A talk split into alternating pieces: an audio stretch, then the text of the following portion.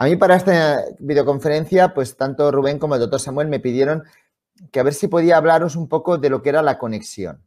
¿eh? La conexión. Es que os he preparado una pequeña presentación en la que os voy a hablar un poco de, de lo que es la conexión. Mirad, estamos trabajando a distancia. No tenemos, no tenemos a nuestros niños en clase. Tenemos las aulas vacías. Están solamente con vosotros, con los maestros, en ese horario de 8 a 12 que os hacen ir a las aulas y estáis ahí solos en el aula con una sensación casi de depresión que nos entra cuando nos falta lo más preciado, nuestros alumnos, nuestros estudiantes. Aquí en España estamos haciendo clases presenciales, con mascarilla y con medidas higiénicas. Es raro el día que tenemos la escuela entera, porque casi siempre tenemos algún brote y hay algún grupo que se queda confinado durante un periodo de cuarentena.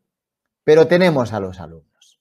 Yo hoy he estado con alumnos en clase y he sido feliz porque los he tenido delante. Con mascarilla, perdiendo una parte importante de lo que es el lenguaje tan importante para nosotros como maestros, ese lenguaje eh, no verbal de la mirada y del rictus. Pero los tenemos en clase. Pero vosotros no los tenéis. Y tenéis una educación a distancia, que es una de las cosas que me ha llamado mucho la atención de vuestro sistema educativo. En muchos países están hablando de educación online.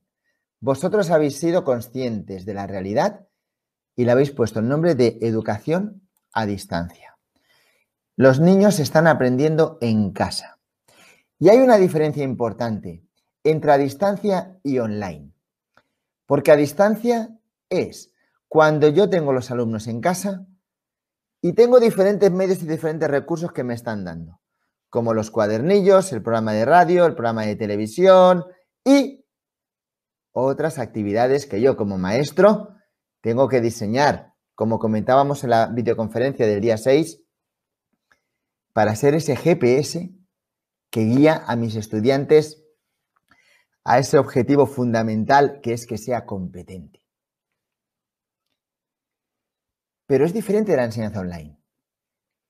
Porque para la enseñanza online deberíamos tener todos muchísimos recursos de conectividad de lo que ahora iremos hablando. Pero nos encontramos que estamos sin alumnos en la escuela, estamos aprendiendo en casa y tenemos esta imagen tan bonita, ¿no? Un niño trabajando en casa. Esta imagen para mí es eh, muy bonita y representa vuestra realidad. El niño trabajando en casa con el cuadernillo y esa, y esa libreta. Y el objetivo es conectar, conectar con él, conectar con el estudiante. Pero fijaros, ¿quién hay aquí? El niño. ¿Dónde está el niño? En casa. ¿Quién tiene en casa? A los padres. Bueno, hay que conocer todas las realidades. Hay niños que a lo mejor no tienen a los padres, tienen al abuelo, al tío o al hermano, porque están solos. Llamemos familia, tienen a la familia. Entonces, cuando nosotros hablamos de conectar con el estudiante, para esta educación a distancia, tenemos que asomarnos a la realidad y tenemos que aterrizar. Esta fotografía es muy buena, ¿no? No podemos vivir una realidad como una burbuja. tenemos que abrir esa burbuja y ver la realidad, la realidad, los problemas que realmente vosotros, como maestros, os estáis encontrando. Y me encantaría que esta conferencia, si podéis, la hagáis llegar a las familias, que lo vean también las familias. ¿Por qué? Por una cosa muy importante. Porque si queremos conectar con el estudiante, ¿sabéis con quién tenemos que conectar? Tenemos que conectar con la familia. Y ahí pues tenemos un problema. Que en algunos casos va a ser un problema menor, pero en otros casos va a ser un problema grande. Y el perjudicado no olvidemos nunca que es el estudiante. Luego podemos tener la malla simplificada, los cuadernillos, los programas de televisión nivelados y toda la. Pero si queremos que este año escolar no sea un fracaso, si queremos que este año escolar, con todos los inconvenientes que haya, con todas las cosas que vamos a ir solucionando, tengamos un poco de éxito, lo que tenemos que conseguir es una conexión de verdad con la familia. Y los maestros que me estáis escuchando, estáis diciendo algunos, pero yo tengo casos concretos que es imposible conectar con la familia. Y otros me estáis diciendo, pues yo sí tengo una familia con la que puedo colaborar. Sabemos que en algunos casos va a ser difícil, pero lo tenemos que intentar. ¿Vale? ¿Por qué? Porque en este momento de educación a distancia, la familia y la escuela tienen que ir de la mano, más que nunca. Y nosotros, los maestros, tenemos que hacer pedagogía, tenemos que pedir a los equipos de gestión de nuestras escuelas que nos ayuden para hacer una pedagogía buena y a veces una pedagogía como sancionadora. De decir, si yo no tengo evidencias del trabajo que está haciendo este niño, pues voy a comunicarlo al distrito en el programa informático que tengáis para que sea como, como un abandono. Pero necesitamos a la familia. Necesitamos a la familia en aquellos alumnos que son dependientes. Y aquellos alumnos que son dependientes los marca el calendario, porque son los pequeñitos, los de inicial. Y necesitamos a la familia. Pero también necesitamos a la familia en aquellos alumnos que ya son autónomos, pero necesitamos a la familia. No podemos ir de espaldas a la familia y más que nunca. Cuando estamos en, una, en un escenario de, enseñanza presencial, yo soy el responsable de mis alumnos en el aula, pero es que Raúl está en casa. Y eso es muy importante. Y tenemos que hacer esta conciencia de país, de saber que ahora la familia es muy importante para que tengamos éxito. Yo siempre en las reuniones de padres, de, que he hecho muchísimas en las escuelas aquí en España, yo siempre pongo un ejemplo. Y seguro que luego esta conferencia también la van a ver compañeros, profesores de aquí de España míos y, se acordarán de este ejemplo. ¿no? Yo siempre digo, mirar, cuando empieza un año escolar, nos subimos en un barco, una yola, ¿no? Que decía antes Samuel en ese ejemplo del cuadernillo de la guía turística. Y en esa yola va el alumno, el estudiante, vamos nosotros y van los padres. Y todos tenemos que remar igual. Mirad esta fotografía. ¿Qué pasaría si en esta fotografía que estáis viendo cada uno remara a su ritmo? Unos para un lado y otros para otro. ¿Qué pasaría? Pues que ese barco no avanzará. Pero es que este año tenemos mala suerte, porque no estamos navegando en un mar tranquilo. Estamos navegando en medio de una tormenta, en medio de un ciclón, porque estamos en un momento y en una situación desconocida por todo, por la malla simplificada, por los cuadernillos, por los programas de televisión, de radio, porque yo no sé qué hacer, porque tengo a mis alumnos, estudiantes, los padres, tal. Es decir, estamos viviendo en una tormenta. Si en esa tormenta no vamos todos acorde, el equipo de gestión, los maestros, los técnicos del distrito y la familia, esa barca no va a llegar a buen puerto. ¿Y sabéis quién va en esa barca? El estudiante. Y ese estudiante, ese que tenemos que conseguir que a final de curso, en ese mes de junio julio, cuando acabe el año escolar, no es un año normal, pero como mínimo hayamos conseguido algo. Aunque sea simplificado, pero hayamos conseguido algo. Y tenemos que llegar a conseguir conectar con la familia, porque estoy seguro que al final lo vamos a conseguir. Y en el mes de julio tenemos que tener esta alegría, esta alegría, este extenuamiento, este cansancio que yo como maestro le he dado todo. La familia también al final he conseguido que me ayude y hemos tirado para adelante con este estudiante que hemos conseguido que consiga algunas competencias para que el próximo año escolar, si conseguimos volver a la normalidad, sea menos duro para todos. ¿De acuerdo? Y ese es nuestro gran objetivo. Eso significa que las familias tienen que asumir un nuevo rol, que a lo mejor no están preparadas mentalmente y a lo mejor no hemos sabido nosotros, como maestros, los equipos de gestión, los técnicos del distrito, los directores regionales y a lo mejor Miner, no han sabido a lo mejor, y a lo mejor es una deficiencia de todos, hacer esa pedagogía. porque lo estáis sufriendo vosotros, los maestros, con familias que dicen, yo es que esto no lo sé hacer, no puedo ayudar a mi niño, no tengo tiempo, y luego podéis ver a lo mejor en el estado de WhatsApp que se ponen fotos haciendo otras actividades y no lo están dedicando a su hijo. Y esa es la realidad. Y no podemos escondernos a esa realidad.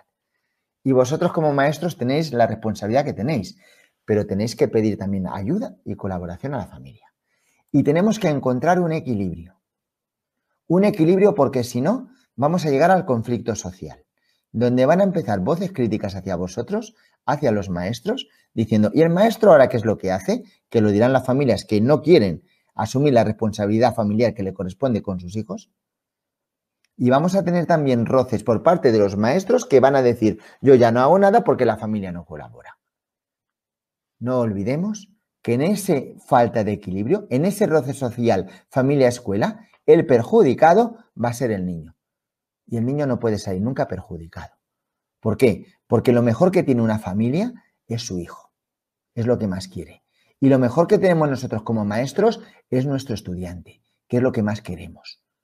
Luego, si la familia y nosotros nos une lo que más queremos, que es el estudiante, tenemos que llegar a ese equilibrio. Y ahí sí que os pedimos a los maestros, de verdad, pedir ayuda al equipo de gestión y a quien sea, pero hay que llegar a las familias. Hay que llegar. Con diferentes tipos de metodologías en función de lo que os encontréis, pero pedir ayuda y hay que llegar a ellos. Porque conectar con el estudiante es conectar con la familia. Y lo podemos conseguir. Y os lo digo en serio que lo podemos conseguir. Mirad, os vais a encontrar dos, situaciones y las queremos aclarar porque hay gente que tiene dudas. Hemos visto un modelo de planificación donde aparecía. hay gente que tiene dudas, pero vamos, ¿qué significa ese modelo o este otro modelo? Enseñanza sincrónica, enseñanza asincrónica. ¿En qué se diferencian? ¿Vale? Queremos hacer también un poquito de pedagogía para que lo tengáis claro. Porque en los dos escenarios vamos a necesitar a la familia para conectar con el estudiante. Mirad, me he ido un poquito, la vuelvo a poner. ¿eh? Mirad, enseñanza sincrónica. Va a ser cuando yo me conecte con el estudiante. Y aquí está la gran duda. Vamos a ver. Si lo que hay es una clase modelada por televisión o por radio y un cuadernillo, yo tengo que ser un receptor de actividades, tengo que ser un receptor de trabajos que me ha hecho con el cuadernillo, de esa guía turística que comentaba Samuel que me han presentado, ¿tengo que ser un simple receptor? No. Tú eres el guía. Tienes que tener encuentros con tus estudiantes. Los tienes que tener. Ahora hablaremos cómo, pero los tienes que tener. Y eso es la enseñanza sincrónica. Necesitamos tener encuentro con los estudiantes. No solamente por WhatsApp, que le voy a mandar un WhatsApp. No. Los tenéis que ver. De forma virtual, pero los tenéis que ver. Y tenéis que hacer encuentro de grupo. Porque la enseñanza es social y nos tenemos que socializar con ellos, con los estudiantes. Y en la enseñanza sincrónica vais a necesitar a la familia también. ¿Por qué? Pues porque van a tener que dejar la conexión a Internet, el medio, tal, la plataforma, para que lo, que lo vamos a tener. Pero no olvidéis que sois los guías vosotros, los maestros, y es obligatorio la enseñanza sincrónica, la tenéis que aplicar y la tenéis que utilizar, porque tenéis que trabajar con vuestros estudiantes las dudas que tengan del programa de televisión, del cuadernillo o ya está. Y tenéis que hacer un feedback necesario, como hablábamos el día 6, para esa evaluación tan importante de seguimiento de nuestros estudiantes. Y luego tenemos la enseñanza asincrónica, en la enseñanza sincrónica va a ser cuando yo no voy a estar en contacto con mis estudiantes. Y aquí vamos a tener diferentes agentes que nos van a echar una mano, como es el cuadernillo donde van a venir las tareas, que tú vas a marcar el ritmo y esos periodos o plazos de entrega. Pero en la enseñanza sincrónica es donde la familia sí que es importante, sobre todo con los pequeños. Pero también tener cuidado con una cosa. ¿Sí? Y los que sois maestros y sois padres, cuando seáis padres no seáis maestros. ¿Vale? Porque si no, no vais a conseguir que vuestro hijo sea competente. Una cosa es ayudar y otra es hacer. Cuando tú seas padre, aunque seas maestro, sé padre. ayuda, pero no hagas. Porque si no, vamos a conseguir que en este año escolar tan raro, en esta tormenta, nuestros estudiantes pierdan lo más importante, que son dos cosas, el hábito y la capacidad de esfuerzo, y no la pueden perder. Pero la enseñanza sincrónica es un fracaso si no contamos con la ayuda de los padres. En los niños autónomos de inicial e infantil, porque son ellos los que tienen que hacer de maestro a partir de nuestra guía. Y en los niños ya adolescentes, porque si no está la familia, el niño va a estar todo el día en la calle fuera pasando de todo y no va a hacer nada. Os vais a encontrar padres que os van a decir, es que yo no puedo con el niño. Bueno, pues ahí vamos a buscar estrategias. Que a veces es la estrategia del miedo, de la sanción. Bueno, pues la estrategia del miedo de la sanción o de la recompensa. Pero hay que buscar estrategias para la enseñanza sincrónica. Luego, como maestros, necesitáis, tanto para la enseñanza sincrónica como la sincrónica, nos estamos dando cuenta en el report que tenemos de los talleres que hemos hecho con muchos de vosotros durante este tiempo, nos estamos dando cuenta que necesitáis todos los centros educativos una plataforma una plataforma. ¿Por qué? Porque si no, estáis trabajando mucho y poco eficaz. Se os va mandando todo por WhatsApp, se os va mandando todo por correo electrónico, por WhatsApp. Olvidaros, una plataforma. Puede ser Moodle, puede ser Google Classroom, puede ser Microsoft Teams, la que sea, pero una plataforma. Y ahí poneros serios los maestros. Hablar con el equipo de gestión. Que os pongan una plataforma. Y si el equipo de gestión os dice que eso es muy caro, que hablen con Ineci, aquí tenéis el teléfono, que os asesoramos. Pero necesitáis una plataforma educativa. Por comodidad, por eficacia y porque cuando conozcáis una plataforma educativa, os vais a sorprender de las ventajas que tiene para el trabajo sincrónico y asincrónico. Y como decía el otro día el doctor Samuel en Despertando al Magisterio, las nuevas tecnologías o esta forma de enseñar del COVID ha llegado para quedarse. Se va a quedar. Se va a quedar aunque volvamos a la clase presencial. Y se van a quedar las plataformas educativas que ahora pongamos en nuestros centros educativos. Y tenéis que tener una. Hacerme caso, porque si no, vais a acabar con el celular bloqueado de la cantidad de evidencias y no vais a saber qué hacer. Y lo necesitáis, porque vais a ganar mucho tiempo y muchos recursos. Esta es una plataforma. Y luego necesitamos también conectar con el estudiante. ¿Vale? Aquí en lo de conectar con el estudiante, eh, hablábamos de explicaros ahora alguna aplicación, pero es que no daba tiempo, porque mira, ya llevamos mucho rato y ahora ya os ibais a cansar. Entonces, eh, el próximo lunes, día 30 de noviembre, ¿vale? Eh, hora dominicana será a las 3 pm, en este mismo canal, en este canal de Innova 34, de donde estáis ahora, ¿de acuerdo? daré una webinar, una conferencia, donde voy a explicar una aplicación que se llama Nearpod. Muy fácil, muy sencilla. El vídeo quedará, quedará ahí grabado para todos vosotros. Y os vais a enamorar de esa aplicación, porque vais a conseguir conectar con el estudiante para la enseñanza sincrónica cuando estéis con ellos y asincrónica porque también lo podéis poner como tarea cuando estén en casa.